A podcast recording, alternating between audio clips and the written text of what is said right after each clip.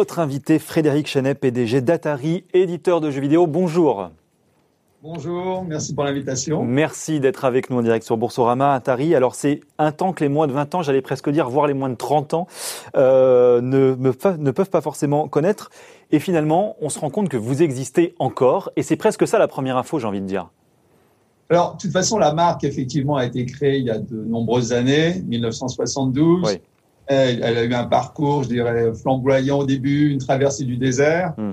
Et dans ce qui me concerne, donc, j'ai travaillé sur la marque depuis à peu près 20 ans. Et je suis revenu aux manettes euh, il y a 7 ans, donc avec une, une volonté de redresser la marque avec des secteurs d'activité très ciblés avec des, des, grands projets, on va les évoquer. J'ai envie de dire, on va faire ou refaire connaissance pour commencer parce que, on le rappelle, Atari, vous l'avez dit, effectivement, en 72, entreprise pionnière dans le jeu vidéo, le tout premier jeu vidéo au début des années 70, le fameux Pong euh, aux États-Unis. Donc, c'était euh, Atari. Il y a aussi quelques succès, euh, Pac-Man, Space Invaders. Combien d'exemplaires vendus à ce jour de ce jeu Pong, justement, qui a été finalement le premier de l'histoire du jeu vidéo dans le monde? Alors, le, le, chiffre qu'on retient généralement, c'est plus de 2 milliards de dollars de ventes sur les 10 premiers jeux d'Atari. Ça permet de, de, donner, sachant que ce chiffre d'affaires a été réalisé principalement dans les années 70 et 80. Mhm. Et je crois que ça permet de donner une, une bonne idée de, de, la taille et du succès de la marque, qui aujourd'hui en fait va au-delà des jeux vidéo. C'est une marque plus générationnelle. C'est mhm. les jeux vidéo, les t-shirts et plein d'autres expériences en fait. Euh, et le vintage, effectivement, vous le disiez, les 70-80, qui fait euh, qui fait recette maintenant. Euh, et vous avez ressorti des cartons très récemment, la, donc le jeu Pong en faisant une, une console, la Mini Pong Junior, c'est ça? Un peu l'idée? Racontez-nous. Dans nos activités, on a à la fois les jeux vidéo, c'est vraiment l'ADN du groupe, mais on a aussi toute une activité de licence et donc de, de fabrication de, de bornes, de, de jeux d'arcade, euh, comment dire, de table pour les particuliers. Et c'est dans ce cadre, effectivement, qu'on a lancé, relancé cette machine Pong. Et le euh, Atari aura 50 ans en 2022, donc il y a toute une série euh, d'initiatives. De réédition ou de choses comme ça. De, de création et de, de, préparation pour euh, cet événement qui est quand même un événement majeur. Mais typiquement sur ce produit, les avis avaient été assez mitigés hein, euh, il y a quelque temps au moment de la sortie, jugé prix jugé pardon euh, plutôt élevé pour une prestation qui restait bon globalement euh, assez moyenne. Est-ce que c'est un produit qui a pas su rencontrer son public? Est-ce que vous aviez pas forcément su viser juste? Alors il y, y, a deux produits en fait. On a eu le premier produit qui a été fait par un partenaire qui est un jouet. Euh, qui est cette table Pong, elle qui en fait a eu de très très très bonnes revues. Et on a un deuxième produit qu'on a lancé en décembre 2020, qui est donc une, le, le mini ordinateur Atari, l'Atari Video Computer System, qui euh, donc n'a aucune, aucune incidence sur les comptes au 30 septembre, puisque les ventes ça, ça c'est la console, on y reviendra dans un instant, mais vraiment sur la, la, mini Pong, il n'y avait pas eu des avis très positifs au, départ. Bon, vous savez, euh, on a toute une série de produits. Il y en a de toute façon certains qui vont très bien marcher, d'autres qui auront un succès mitigé. Je crois que le plus important, c'est que la marque aujourd'hui reste un atout essentiel. On va continuer à aller de l'avant. Et il y aura effectivement des produits qui auront un, un, un accueil plus ou moins favorable je dirais, par le, par le public ou d'une manière générale, mais ça ne nous empêche pas de continuer d'aller de l'avant. Bon alors vous avez publié vos résultats pour le premier semestre euh, il y a un peu plus de 24 heures. Chiffre d'affaires en recul de 27% euh, à 7 millions 8 avec une perte nette hein, sur ce semestre d'un million et demi contre 100 000 euros de bénéfices l'an dernier à la même période. Pourquoi c'est compliqué? Pourquoi c'était si compliqué cette année? Est-ce que c'est uniquement la photo Covid?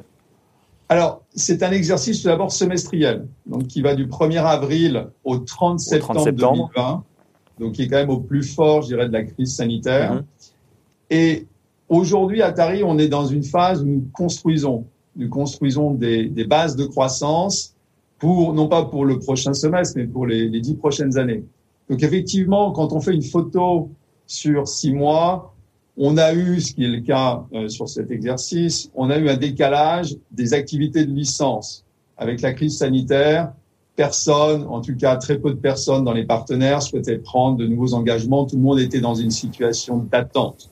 Et donc, c'est effectivement ces activités de licence qui ont été impactées par la crise de Covid, hein, du 1er avril au 30 septembre. Mais néanmoins, sur la période, je crois que ce qu'il faut aussi regarder, si on regarde au lieu de regarder la photo, si on regarde le film, si on regarde un peu plus, euh, je dirais, les, les perspectives, on a notre activité jeu, l'ADN du groupe qui est en croissance. C'est un premier élément. Deuxième élément, on a fini, mis en production et délivré. Alors, certes, après le 30 septembre, donc ça n'a pas eu d'impact, mais on a quand même délivré l'Atari VCS, qui est une énorme performance compte tenu de la situation sanitaire de ce qui se passait en Chine. Et la troisième chose, c'est qu'on a bâti et ouvert les fondations de l'Atari Token sur le, le blockchain. Oui, et je on va parler. pour le prochain semestre. C'est vraiment quelque chose pour les deux prochaines décennies. Mais, mais sur, sur, cette période, sur cette période-là, il y a quand même malgré tout euh, une baisse de l'activité pendant le confinement, à une période où on était chez nous, où a fortiori le secteur a quand même plutôt bien travaillé, mais visiblement pas. Ce sont les activités de licence, effectivement, ce qui nous concerne. On a deux activités essentielles. On, on exploite les jeux vidéo mobiles et en ligne qui, eux, sont en croissance sur la période, mais l'activité de licence compte tenu de la notoriété de la marque, l'activité de licence est aussi très importante chez Atari, que ce soit les hôtels Atari ou les ventes hum. euh, au niveau de la grande distribution américaine, par exemple, de ces bornes d'arcade. Et en fait, on a eu sur la période, le, les magasins étaient fermés, donc on n'a pas eu de vente en retail et on n'a pas eu de, je dirais, de royauté correspondante et on n'a pas eu les renouvellements de contrats qu'on avait eu l'année d'avant, ce qui explique l'essentiel de la variation. Alors d'abord, euh, on va reparler effectivement de ce projet dont vous nous avez euh, présenté quelques lignes rapidement, le projet d'Atari VCS, donc qui est une console de jeu. L'idée c'est de ressortir, et donc c'est effectivement le cas depuis euh, la fin de l'année, de ressortir une console de jeu, ce qui n'avait pas été le cas pour Atari depuis bah, quasiment 30 ans maintenant. Ah, tout à fait. Donc en fait, l'Atari VCS, Video Computer System, c'est avant tout un mini ordinateur. 8 gigas de mémoire, un ordinateur connecté. Et en fait, quand vous regardez le prix de vente de cet ordinateur, c'est un ordinateur grand public qui offre un mmh. rapport qualité-prix vraiment très très intéressant puisque il est à 350 dollars aux États-Unis. C'est un ordinateur ouvert, c'est-à-dire qu'il est, euh, bâti sur une architecture Linux, une architecture ouverte, et mmh. chacun peut installer le système d'exploitation. Mais qu'est-ce qu'on va pouvoir faire ça? On va pouvoir acheter des jeux et jouer comme sur une PlayStation, une Xbox? Comme sur un ordinateur. Et en plus de cet ordinateur, il y a un, un environnement console qui, là, lui, est un environnement totalement protégé, sécurisé, qui est géré par Atari, une sorte de d'App Store, si vous voulez, dans l'ordinateur. Et c'est dans cet App Store que nous, Atari, nous rajoutons non seulement notre contenu, mais aussi des applications jeux, des applications vidéo et des applications musique. La stratégie, l'idée qui est derrière, c'est en fait d'avoir un ordinateur euh, grand public qui pourrait être installé dans l'essentiel des salons. C'est vrai qu'aujourd'hui, les ordinateurs sont plutôt dans des bureaux, dans des, des, pièces qui ne sont pas nécessairement des pièces à vivre, et on pense qu'il y a un marché dans euh, dans les salons avec euh, avec un ordinateur de salon qui permette de faire des choses, d'avoir accès à des applications. Mais on va rejouer aux jeux sur lesquels on jouait déjà euh, avec Atari il y a 30 ou 40 ans. Les, non seulement les jeux Atari, les jeux en ligne, mais il y a aussi des nouvelles créations on joue au jeu de Minecraft. Ça va, ça va, ça va coûter combien? Alors ça coûte 350 euh, dollars. Donc les premières unités ont été livrées en décembre 2020. Donc aucune incidence, malheureusement pour nous, puisque effectivement on aurait aimé aussi avoir les ventes. Euh, malheureusement pour nous, il n'y a eu aucune incidence au 30 septembre, puisque les, ventes, les premières ventes sont arrivées en décembre 2020. Mmh. Et là, la réaction du public est vraiment très bonne. Donc la distribution, par exemple aux États-Unis, on est chez GameStop, Micro Center, Walmart.com. Euh, on est en, cours de, référencement chez Best Buy. Donc c'est vraiment un produit qui est là non pas pour le prochain trimestre, semestre, mais vraiment là pour les, prochaines années. Sauf que, sauf que 350 dollars, Frédéric Chenet, c'est quasiment le prix, si ce n'est le prix d'ailleurs d'une Nintendo Switch ou d'une PS5 ou d'une Xbox. Est-ce qu'il n'y a pas à un moment donné, vous n'allez pas souffrir un petit peu de la comparaison? Parce qu'évidemment les performances en termes de jeu, ce que recherchent les gamers, c'est pas forcément la même chose. C'est absolument pas la même chose, puisqu'en fait, avec une Switch, vous pouvez pas du tout euh, faire de l'Excel, faire du, du, PowerPoint, vous ne pouvez pas avoir une activité de mini-ordinateur. C'est impossible de le faire sur une Xbox, sur une, Sony PlayStation.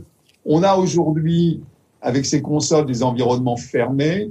Euh, personnellement, je pense que c'est la dernière génération de consoles, puisque aujourd'hui, le futur est pour les, générations, les, les systèmes ouverts. C'est ce que nous proposons. Mais fondamentalement, c'est un ordinateur. Ce n'est pas une console. La console est un produit Xbox ou PlayStation très différents. Là, c'est un ordinateur qui vous permet de, de jouer, de faire de l'Excel, de, de faire exactement tout ce que vous pouvez faire avec un ordinateur pour 350 dollars et avec une mémoire et des capacités d'adaptation très élevées.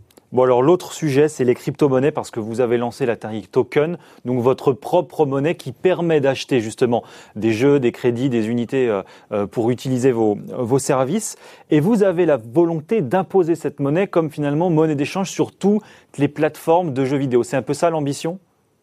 Alors, l'ambition, c'est fondamentalement d'avoir un écosystème Atari sur le blockchain, puisqu'on on pense que c'est euh, une technologie qui va rester, qui est très prometteuse. Pour ce faire, on a à la fois des jeux, donc on exploite en direct, ou des jeux qu'on exploite sous forme de licence, et ça nous paraissait très intéressant de rajouter un, un token, l'Atari Token. Donc ce token, aujourd'hui, il est coté. Je crois que ça a été une grosse, grosse, grosse performance de l'année dernière, notamment sur ce fameux semestre, puisqu'on a réussi à le coter. Euh, nous, on a le droit, en tant qu'Atari, on a des partenaires, donc on a le droit à 35% des ventes de ce token. La, la capitalisation boursière du token aujourd'hui, c'est de l'ordre de 1,3 milliard de, de dollars. Et la, la, et la volonté, en fait, avec ce token, c'est, je dirais, de l'offrir, puisqu'il y a toujours un choix de, de payer ou de ne pas utiliser ce token mais c'est de l'offrir sur le, non seulement sur notre plateforme, mais aussi sur les, plateformes tiers. Donc aujourd'hui, le token, il est sur euh, des plateformes comme OpenSea, qui est une des plus grandes plateformes d'achat de, de, produits digitaux. Il est aujourd'hui intégré dans plein de sites qui sont à la fois du jeu ou pas du jeu. Est-ce que c'est pas un univers qui est déjà un peu concurrencé? Quels arguments ce token il a finalement de plus? Euh, Alors évidemment, je ne suis pas un expert, mais quand on regarde un petit peu le dossier, on voit bien qu'il y a déjà des choses qui sont en place. Les CryptoKitties, par exemple, il y a, il y a quelques monnaie concurrente, comment est-ce que vous allez arriver à imposer l'Atari Token sur l'ensemble de l'écosystème? Alors, en fait, l'Atari Token, pour le, je dirais, le, promouvoir et atteindre, d'abord, il existe déjà puisqu'on a, on a quand même déjà atteint cette première masse de 1,3 milliard de dollars.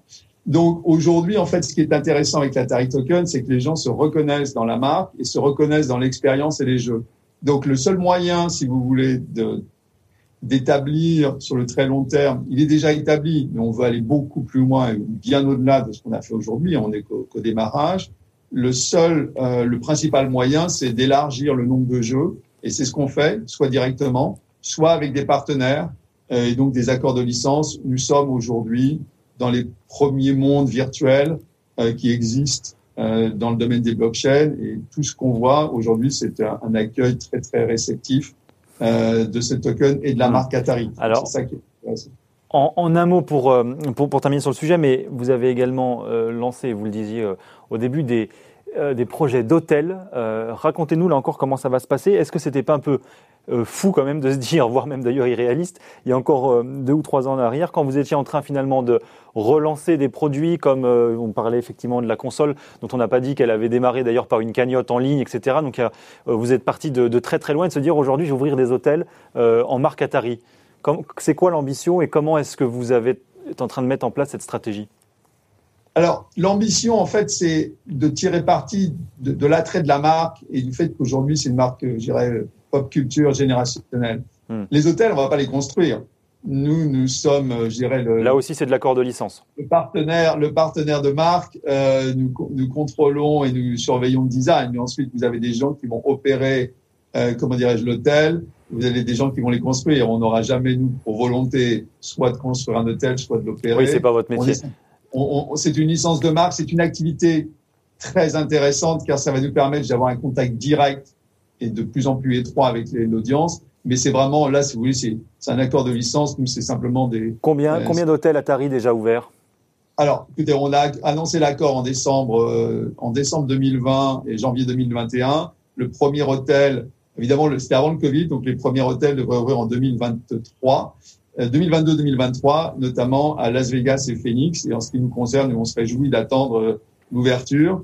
Et hum, on a depuis signé d'autres marchés, mais donc ce qui nous permet aujourd'hui, pour donner un ordre de grandeur, ce sont de profits de, de, de licences pour mmh. nous qui sont de l'ordre du million de dollars.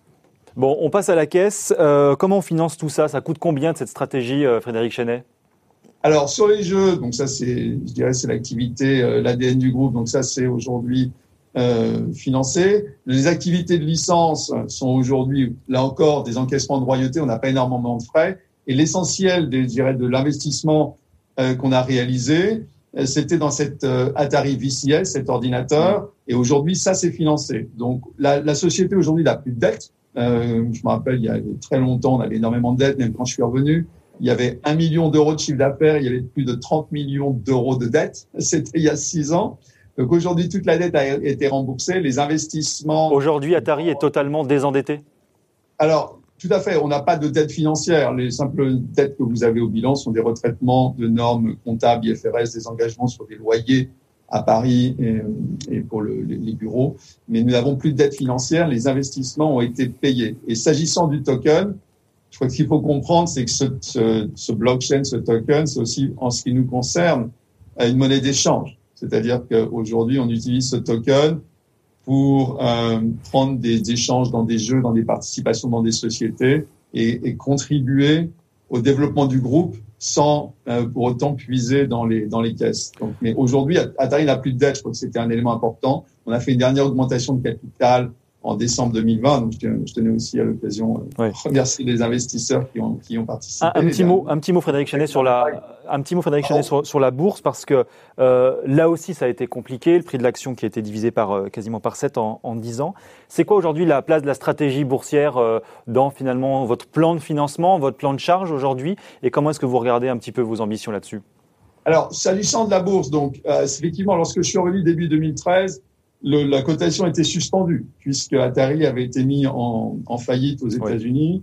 Donc l'essentiel de, de l'effort sur les, les, deux, trois premières années, ça a été de rembourser cette dette qui était à 30 millions et de repartir en bourse. Donc c'est ce que nous avons fait. Et donc quand, vous, quand on regarde effectivement sur 10 ans, on, on intègre une période qui était avant le, le redressement judiciaire de 2013. Et depuis cette période, on a retrouvé la liquidité pour les actionnaires, ce qui est très important. Sur le financement aujourd'hui de la société, on a les moyens de, de contribuer, de continuer le financement, puisque les investissements sont derrière nous. Donc Atari a vocation à rester présent sur les marchés? Oui, oui, je pense que ça fait partie de toute façon ces grandes marques. Euh, c'est intéressant. D'abord, on, on, a aujourd'hui 40 à 50 000 actionnaires euh, qui sont là depuis très longtemps ou très récemment. Et je crois qu'aujourd'hui, c'est intéressant, je dirais, de, de tirer parti de ces marchés qui sont des, des facteurs d'accélération. Euh, le monde va aujourd'hui de plus en plus vite.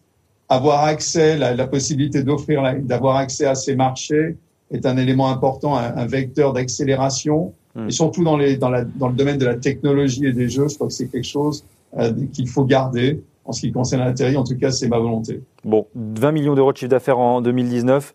2020, 2021, c'est quoi les objectifs? On, on cherche aujourd'hui de toute façon un équilibre, euh, un, un résultat positif sur l'exercice. S'agissant du chiffre d'affaires, là encore, si on a des livraisons qui arrivent avant telle date ou après telle date, le plus important, c'est d'avoir cette, sur le long terme cette profitabilité, cette croissance, cette génération de trésorerie.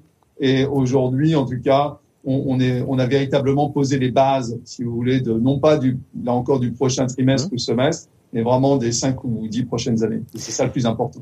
Un petit mot avant de se quitter, Frédéric Chenet, parce que euh, la société, elle était américaine, elle est devenue française, elle est redevenue américaine. Il y a eu beaucoup, beaucoup de mouvements avec la marque Atari. C'est même, même appelé Infogrames à une époque, et euh, certains ont bien connu également ce, nom. Euh, Est-ce que la France, aujourd'hui, c'est toujours un pôle d'excellence dans le domaine du jeu vidéo? On sait qu'il y a beaucoup de studios, il y a eu énormément de développement sur, dans, dans, tous ces domaines. Est-ce que la France a toujours, finalement, une place de leadership sur la création, l'édition de jeux vidéo? Écoutez, le on, peut évaluer le leadership de différentes manières, mais si vous regardez la taille des grandes sociétés françaises dans le domaine du jeu vidéo, je crois qu'on a effectivement aujourd'hui un pôle d'excellence en France. Euh, le, plus important, si vous voulez, dans notre domaine, c'est à la fois la technologie, mais sont surtout les hommes. Donc, ce qu'il faut, c'est avant tout créer les conditions pour que les, talents restent. Euh, on a vu, par exemple, dans, dans l'industrie, il y a l'exemple du Canada, Montréal, qui a une politique très agressive euh, il y a plus de 20 ans pour créer un pôle d'excellence avec des, tout un système de subventions et autres intéressements. Ça, ça manque d'un soutien politique en France, est-ce que vous... Donc, je, je pense qu'il y a une réflexion. Euh, et ce qui était bon il y a 20 ans, il y a 10 ans, il y a 5 ans, ce sera peut-être pas bon demain ou dans 5 ans. Donc, je crois que ce qui est important, c'est à partir du moment où on a, où on a identifié ce secteur comme un secteur d'expertise, je crois qu'effectivement, en France, il y a les atouts euh, pour atteindre, euh, comment dirais-je, cette, cette situation. À partir du moment où on a donc identifié ce secteur d'expertise, c'est de vérifier qu'on est toujours là, au niveau pays, euh, je dirais à jour euh, et toujours euh, concurrentiel euh, dans, je dirais, les, les, les, mécanismes qui sont offerts au secteur de, de l'entreprise. Les ambitions d'Atari. Merci beaucoup, Frédéric Chenet, PDG d'Atari, d'avoir été avec nous avec plaisir en direct sur Boursorama aujourd'hui.